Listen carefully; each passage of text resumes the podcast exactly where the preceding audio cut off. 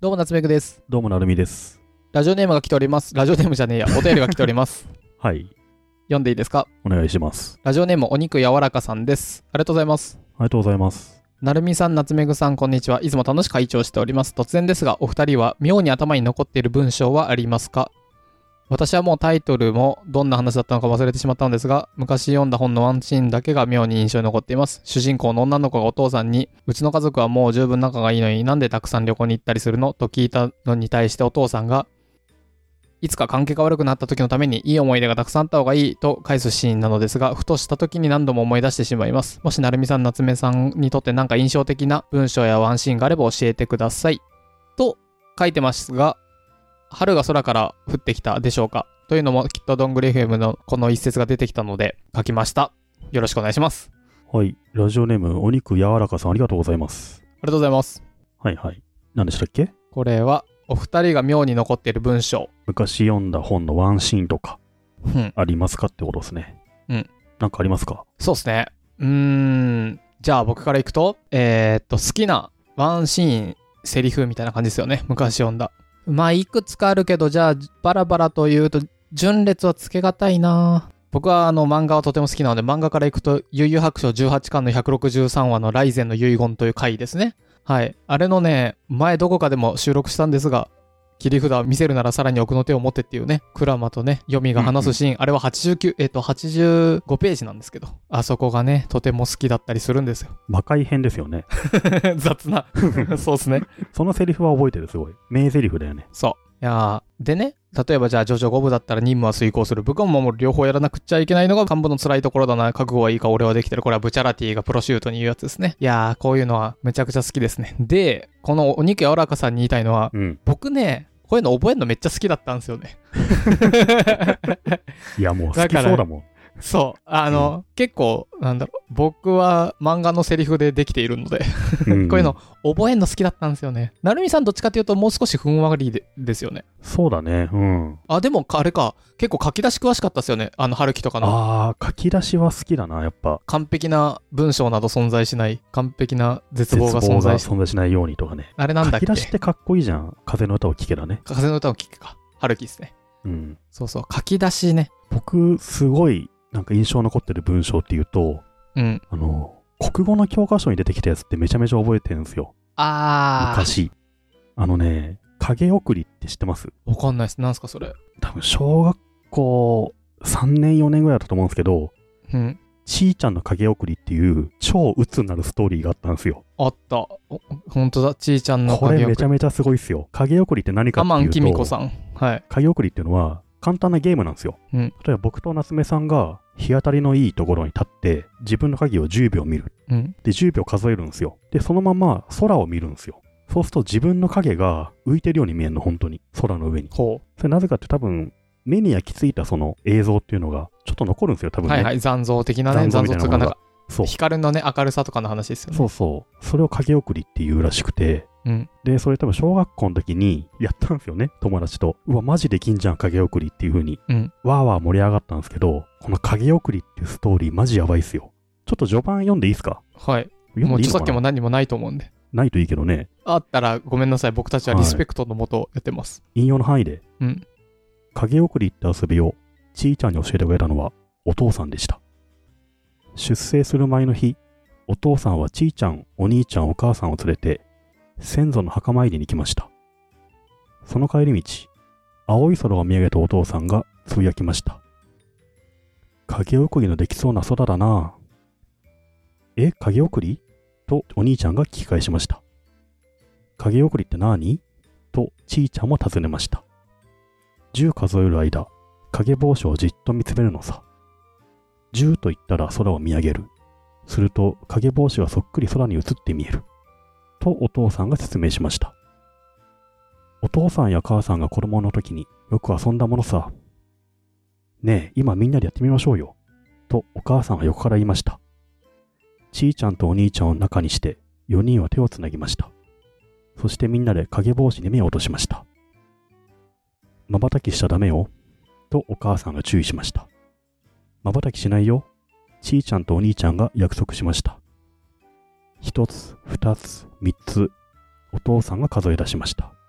4つ5つ6つお母さんの声も重なりました7つ8つ9つちいちゃんとお兄ちゃんも一緒に数え出しましたと目の動きと一緒に白い4つの影帽子がスーッと空に上がりましたすごいとお兄ちゃんが言いましたすごいとちいちゃんも言いました今日の記念写真だなぁとお父さんが言いました次の日お父さんは白いたすきを肩から斜めにかけ日の丸の旗に送られて列車に乗りましたみたいなのがねあのー序盤なんですけど うん。この後の展開がやばいぜひ続き読んでくださいネットで読めるんでね、はいはい。戦争はいかんってなるからねはあ、そういうやつなんですね。うん影送りはねこれ僕ずっと覚えてるんですよえー、じゃあ、どっかのシーンをとかってわけじゃなくて、あのね、このか家族で数えて、空にはい4人家族の影帽子が登って、次の日うお父さんが戦争に行くっていうシーンをね、うんめちゃめちゃ覚えてる。えー、今も日当たりがいい日は影をじっと見ちゃったりするかな。はいはい。そうなんだ。子供の頃の教科書ってそういうありますね。ずしんとくるのよ、なんか。僕、教科書で覚えてるのは、素顔同盟って知ってますで、今、素顔同盟で検索すると、もう最初が教育出版とか、あの、以前、教科書で読んだ素顔同盟を見たいとか、ああ、あったあった。僕、これは覚えてますね。あのね、うんうん。法律でもう、笑ってなきゃダメになって、はいはいはい、はい。仮面つけてなきゃダメな世界になった話ですね。ちょっと古関優さん味がある話だよね。そうそう。で、その仮面つけてんのっていいんだっけでもこれによって幸せになったけど、本当の自分ってみたいな、なんかそういう話うなんですけんど。。これ僕結構好きでしたね。これ覚えてるわ。これ結構小学校5、6年生とか、うん、そうやそやう。上とだかっ、たかな。いや、中学生か小学生か、そんぐらいです中ね学生。かそうそうそこっそりお面を外すみたいな。そうそうそうそう。でも捕まっちゃうよ、みたいな、そういう話ですいい ね、これ。ね。小学校の時っていいのあんのよ。わかる。僕、あの、勉強全然してきてなくて、うん。で、テストの時間も全然テスト解いてなかったんですよ。うんうん。でも国語のこういうのがめちゃくちゃ好きで、ずーっと読んだりしてましたね。テストでこう、なんだ、センター試験とかでも、こう、うんうんこの文章面白いな、みたいな。めっちゃわかる。あの、算数の授業中、国語の教科書の先の方 の作品全部読んじゃうんそだうよね。そう。好きすぎて。そうい。や、僕もね、そうなんですよ。教科書が大好きで。結構いいね、の選んでんだよね。いいのやっぱ選ん今で思んうとだよ。あと僕ね、覚えてるのあって、 うん。赤い実はじけたって知ってますなんてなんて、赤い実はじけた。全然わかんないです。これも超名作。へえ。教科書教科書だったと思赤い実弾けた。う。うん。へえ。これはね、多分小学校3年ぐらいかな、これも、女の子の初恋について描いはいた作品で、童話かなうん。あの、クラスの暖房な男男子がいるんですよ。その子のことをその女の子は大っ嫌いだったんだけど、うん。ある日その子が、実家が八百屋か魚屋かなんかで、店番したんですよね。お客さんに向かっていらっしゃいいらっしゃいみたいな。お手伝いしたんですよ。その瞬間、胸の中でパチンって弾けるんですよ、赤い実が。なんだろう、この気持ちは、みたいな、そういった話なんですけど、いい、いいんだ。へえ。赤い実弾けたなーっていうね。そっかっていう。うん はいはい。赤い実はじけ教科た書ね名作。うんへえ。このね、おにきわらかさんからいただいて、僕、なんだろうなと思って、過去のね、Kindle とかいろいろ見返したんですけど、うんうん。これ注意しないと僕好きな本とかねそういうシーン大体中学生ぐらいで読んでますねうんうんうん。中学生ぐらいで読んだ時の本やなんかそこの影響がすごいあるなんでだろうね。やっぱそれぐらいが一番高んなんじゃないですかね感受性ってこうんでこれどこかで書いてあったけど好きな音楽で聴くと大体中学生の時に聴いてた曲を出してくるっていうそれ世界中でとみんなそうなのそう世界中で僕らの場合、やっぱ小室哲哉すごかったからとかじゃなくて、じゃなくていつの時代でどこ行もってもそうなんだ。うん世界中でそうらしいですよだから我らの一世代上でもやっぱユーミンいいよねっつって言うんだと思うんですよだから本もそうだとって僕ねこうやっていくつか出そうとしたらうん。金城和樹ああ、GO。ゴうん。ーゴー僕これすげえ好きで GO は大傑作ですよ、あれはもめちゃくちゃ好きなんですよう。うん。でゴーのね一番最初がもうシェイクスピアの名前って何から始まるんですけどうんうん。ちなみにそれが開いたところにあって一番最初はハワイかなんですけど なあんでのそういねう呼べ方してんだよ。 いやいやもうだあのディティ覚えーてルるんがで。す。 そうそう、GO はね、もう名言ばかりで、好きなのめちゃくちゃ多いんですよね。 GO むちゃくちゃ良かったね。良い。えっ、と、2001年に金城和樹が書いた GO ってやつなんですけど、あれう、ん映画にもなってて、てか、えっ、と、あれがまず金城和樹のデビュー作で直木賞を取ってて、で、映画で、うん。その時人気大絶頂だった窪塚出して、かっこよかったね。かっこいいんだよ。最高にかっこよかった、あの時は。最高にかっこいい。うん。柴咲コウだよなとね。あー、あのね、クラブの地下にこう、だんだん最初、初登場のシーンで降りてくる時の、あれがね、いやー、こうは最後なんですよ。ね、小説もいいけど映画もマジでいいっすね。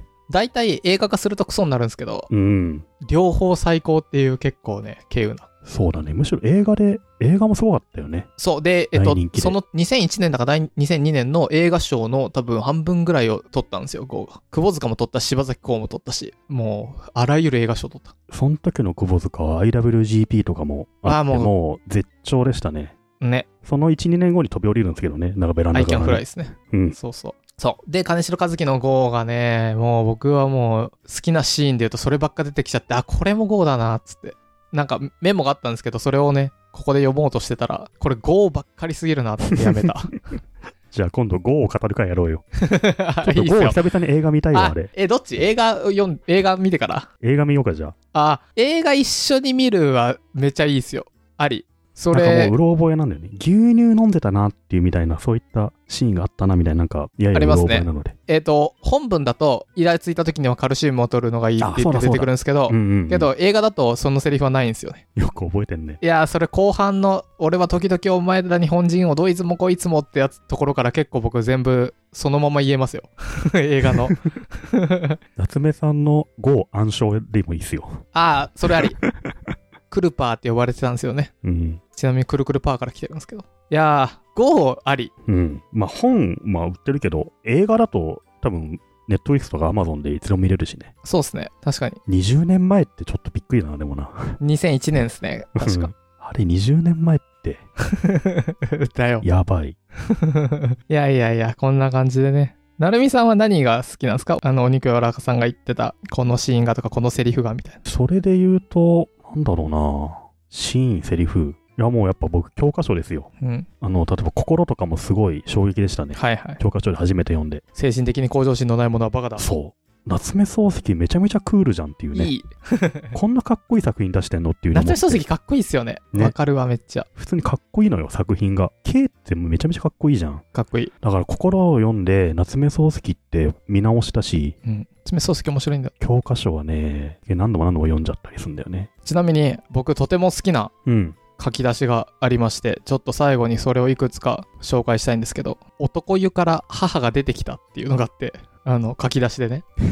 トンネルを抜けたら雪国だったみたいな感じだね。それめっちゃ面白くないですか、うんで、これ今送ったんですけど、 それは何かと言いますと、書き出し小説大賞っていうのがあって、へー。で、これ2012デ年、イリーポータル。そう、デイリーポータルで2012年のやつなんですけど、うで、これをこうやって見ていくと、いろんな人に、デイリーポータルのね、林さんとかに書き出し、はいいはいろいろ書いてもらって、で、ちゃんと審査した結果残ったのがこれですで、これ見てたら僕めっちゃ面白くて、 店長の自転車が盗まれることは一度や二度ではなかった。気になる、気になる、気になんなかる。もうコンビニのバイト先の店長とかなんだろうな、みたいなね。そう、で、ちょっとあれでしょあの、なんだろう、こらーっていう人だけど、ちょっとどこか抜けてる、そうそう、頼りないタイプの人なんだろ頼うりなない、。うん。ちょっと待って、この男湯から母が出てきたってやつ、末広さんじゃねえかよそうそう、末広さん。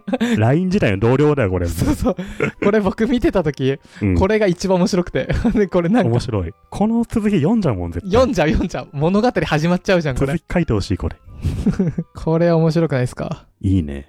いや、これ、やっぱダントツだな。でしょ、うんで、ちなみにこれ、2012年ので、さっきパラパラって見たら、直近なのかわかんないけど、2020年にの11月にうん第201回やってるんですよ。 やりすぎ。めちゃく ちゃ、めっちゃ、やりすぎだろ、それ。柳の下の土壌すっげえ取る もん、もう定201番匹化もし取りに行ったんだ。 多すぎる。しかも、しかもね、いたのよ、多分そこに土壌が。もうそうなんだ。 200匹もいるのよ、今送ったんですけど、これもこれで面白いんですよ。でもずっとやってんの、これ。え、これは2020年11月。 そうそう、だ第から201回。定番化。 だから、何回やってんの年に以上やってんじゃあ、でも、どれもなんかいいね。ん。どれが好きですか僕はね、え23歳の時、見知らぬ成人式にこっそり参加した。みんなは僕のことを武田と呼んだ。そ、これいいうっすねこれ、ちょっとミステリー始まっちゃわなどういうこいとってなるよね。うん、みんなが武田ってやつを知ってんのに僕だけ知らないみたいなね。そう、ほら、誰だ武田って。これ、叙述トリックできるでしょ、これ。何かありそうだね、これね。うん。本当はこいつ、本当に武田だったとかね。ありそうね。面白いね、これ。あと、殺して武田だと思っててとかね。うん。幽霊がとか、これ SF にもいけるし。いける。うんこの書き出しをちょっと、小関優さんに渡したいね。うん。あと、男湯から母が出てきたのもやっぱいい わ。いや これ、ほ1から僕なんか201の中で一番いいわ。まだ全部見てないけどね。うん。何ってなるよね、やっぱね。僕あとはまあちょっと好きだったのは逆参観した父兄全員がそう思った っていう何があったなんかなんだろうね黒板に書いてください なんか逆だったんだろうな いいでしょうこれいいね。これでもやっぱめちゃめちゃセンスがね、センスが全てだよね、これね。いやーセンスなんだろすうごい大事なのはこの意味わからなすぎてもダメだしうん。あの狙いすぎてもダメだしね。ねだしたらたら説明してもあの面白くないんですようん。対してで、一気に引き込まなきゃいけないわけじゃん。うん次はどうなるのかっていうね。そう。これ大事、書き出し大事ですよね。もう最悪なのは、あの、シャーロック・ホームズとかですよ。1878あーはいはいはい年、はい私はロンドン大学でとか、もうど う、マジ、これ最悪な書き出し。いや、あれは中身がべらぼうに面白いから許されるん だけど、書き出しの美しさはあんまないよね、シャーロック・ホームズとかはね。いやー、はい。ちょっと、せっかく、あの、素顔同盟とかでいい話だった のに、最後一番いいのは、母が男湯から出てきた。でした。はいお肉柔らかさん、ありがとうございありまがしとうございた。ます。なんか、ハッシュタグで皆さんお気に入りの書き出しを教えてほしいですね。おー、確かにね。僕ら書き出し大好きなんで、うん、大好き。ぜひおすすめあったら教えてください。はい。